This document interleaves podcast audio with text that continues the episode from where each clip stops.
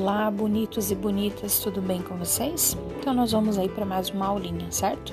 Então nosso assunto agora são as características dos seres vivos. Então todos os seres vivos, eles apresentam algumas características que são comuns entre eles. Então a primeira característica que nós vamos trabalhar hoje é a composição química, ok? Então o que, que seria a composição química? Então, todos os seres vivos têm uma composição química semelhante, ou seja, eles têm água, açúcar, gordura, proteínas e vitaminas. Nossa segunda característica para dizer que um ser ele é vivo é o metabolismo. Então, o metabolismo, o que, que é isso? É um conjunto de processos que permitem ao organismo obter energia para realizar as funções vitais. Então, primeiro, como que eu vou obter energia? Essa energia virada onde? Do alimento, certo? O que são as funções vitais? É respirar, crescer, reproduzir, né? Enfim, tudo aquilo que nos mantém vivos. Próxima característica para eu dizer que um ser é vivo é ele ter uma organização celular. Nossa, professora, o que, que é isso? É ele apresentar células, certo? O que, que é uma célula? Então, célula é a unidade fundamental dos seres vivos, ou seja, é a menor partícula que constitui os seres vivos, tá ok? Aí eu tenho é, como classificar essas células. Então, eu posso dizer que organismos que têm uma célula serão chamados de unicelulares, certo? Um exemplo clássico deles são as bactérias. Então, lembrando que se ele é unicelular, que ele tem uma única célula, significa que ele será muito pequeno, ok? Que eu vou precisar do que? De um microscópio para poder observá-lo, tá? Temos aí a bactéria, temos a ameba como representantes desse grupo, tá? Já quando eu tenho organismos que têm duas ou mais células, eu vou dizer que eles são pluricelulares, ou seja, são muitas células, ok? Então, esses organismos pluricelulares, eles vão incluir o que?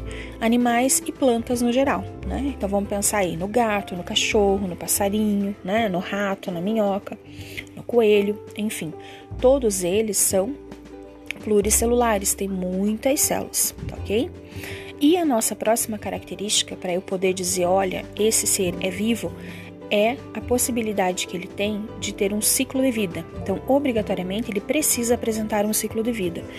Mas o que é esse ciclo de vida, professora? Então, são fases que compreendem do nascimento à morte de todos os indivíduos, certo? Então, eu tenho lá, ó, primeira parte é o nascimento, depois a gente vai ter o crescimento, depois a reprodução, depois o envelhecimento e depois a morte, certo? Então, isso é um ciclo de vida, são etapas que os seres vivos vão passar. Aí, quando a gente fala ali em reprodução, a gente precisa saber qual a função da reprodução, para que, que serve essa reprodução. Então, a reprodução, gente, tem como finalidade permitir que sejam originados descendentes férteis. Como assim, professora? Descendentes férteis são descendentes que são capazes de se reproduzir novamente, certo? Nós temos aí, ó, dois tipos de reprodução. Então, a primeira reprodução que nós vamos ver é reprodução assexuada, certo? Então, reprodução assexuada é sem a presença de gametas, tranquilo? Como assim, professora? Então, você vai pensar o seguinte, ó, vamos pensar numa bactéria. Então, eu tenho uma bactéria, essa bactéria ela vai se dividir em outras duas bactérias e todas elas serão exatamente iguais. O que, que eu posso pensar sobre isso? Que não teve é, gametas, não, não tive participação de gametas nesse processo. Então, uma reprodução assexuada é quando a gente não tem a participação de gametas e os indivíduos serão obrigatoriamente, obrigatoriamente iguais, certo? Já na reprodução sexuada, eu tenho a participação de gametas, né? E eu tenho uma variabilidade genética. O que, que é isso? Eu tenho a possibilidade de ter indivíduos diferentes. Por quê? Porque eu tenho a troca de material genético. Então, todos os indivíduos que vão surgir dessa reprodução sexuada serão obrigatoriamente diferentes, ok? Essa reprodução acontece com quem? Com animais e plantas. Conosco, por exemplo, né? Nós somos indivíduos que são diferentes entre si, belezinha? Então aí, galera, nós vimos aí as principais características para eu considerar um ser como vivo. Tranquilo? Vamos relembrar então quais são elas? Qual é a primeira característica que nós vimos? Composição química. Segunda, metabolismo, certo? Terceira, todo ser vivo tem que ter organização celular. E quarta característica que nós trabalhamos aí, que faz parte de todos os seres vivos, é o que? Eles precisam apresentar um ciclo de vida, certo?